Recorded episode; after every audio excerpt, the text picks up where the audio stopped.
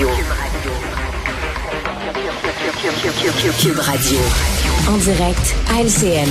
Notre dernier rendez-vous de la semaine avec Richard Martineau. Salut Richard. Salut Jean-François. Écoute, il y a quelques jours de ça, j'ai vu passer, c'est un groupe de défense des droits des anglophones qui ont publié, euh, c'est un drapeau du Québec, mais il l'avait euh, il l'avait changé pour euh, mettre le signe nazi dans le drapeau du Québec, finalement, pour dire que les Québécois étaient des nazis. Moi, j'ai mis ça sur Facebook pour le dénoncer en disant ça n'a pas de bon sens. J'ai été barré de Facebook.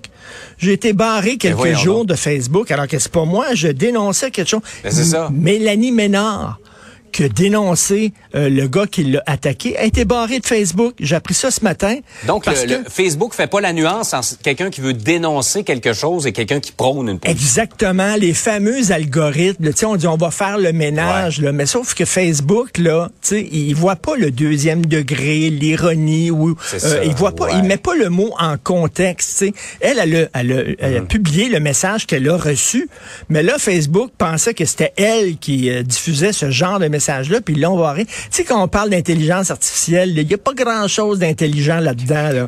Ils sont incapables de mettre le mot dans un contexte et de le comprendre. Donc, ça démontre à quel point c'est très difficile de faire le ménage dans les médias sociaux, quoi qu'on en dise. Ouais, et l'intelligence artificielle, c'est pas encore parfait. Qu'on se le dise, Richard Martineau n'est pas un nazi. Non, non, non, non, c'est très artificiel, mais c'est pas très intelligent, mettons. Oui, exact. Richard, euh, revenons sur le fiasco à la SAAQ, euh, un désastre qui risque de nous coûter très cher. Hein. C'est ça, on en apprend euh, tous les jours. Écoute, il y a le match de tennis, Geneviève Guilbeault, la vice-première ministre, qui lance la balle dans la cour d'Éric Kerr, le ministre responsable du numérique. Lui, il dit qu'il savait pas. Il a appris ça. Lui, il dit, j'ai fait des, des vérifications à la SAAQ. Ces vérifications, c'est qu'ils appelaient, ils disaient, c'est correct. Il disait, oui, c'est correct. OK. Boum. Là, de temps en temps, la semaine d'après, il appelait, puis c'est correct? Ben oui, c'est correct. OK, boum. C'est ça, sa vérification. Ouh, écoute. Alors là, on apprend que finalement, il était au courant, tu sais. Donc, on nous ment, c'est des cachotteries. Mais au-delà de ça, ça aurait coûté, dit-on, ce fiasco-là, 500 millions de dollars pour un programme informatique qui ne fonctionne pas. Pensez à ça, là, un demi-milliard de dollars qu'on a donné à une firme proche d'IBM, ça n'a rien donné. Et là, c'est peut-être abstrait, là, 500 millions de dollars, c'est peut-être abstrait pour les gens. Euh, je, vais mettre ça concret. Hier, j'ai calculé, j'ai fait des calculs hier soir pour euh, dire aux gens ce qu'on aurait pu acheter avec 500 millions de dollars. Tu comprends-tu?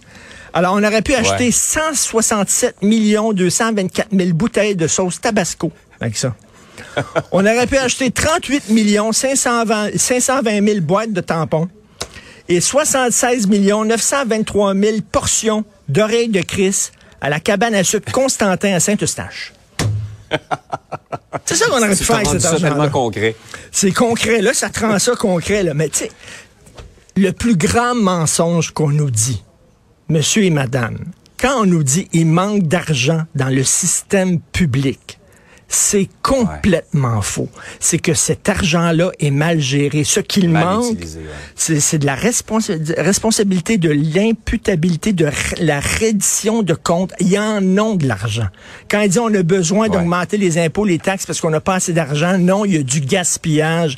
regardez la caisse de dépôt qui perd des millions dans des canards boiteux, qui donne de l'argent à des entreprises qui sont déjà gonzillionnaires, euh, le bordel informatique, les dépassements de coûts systémique.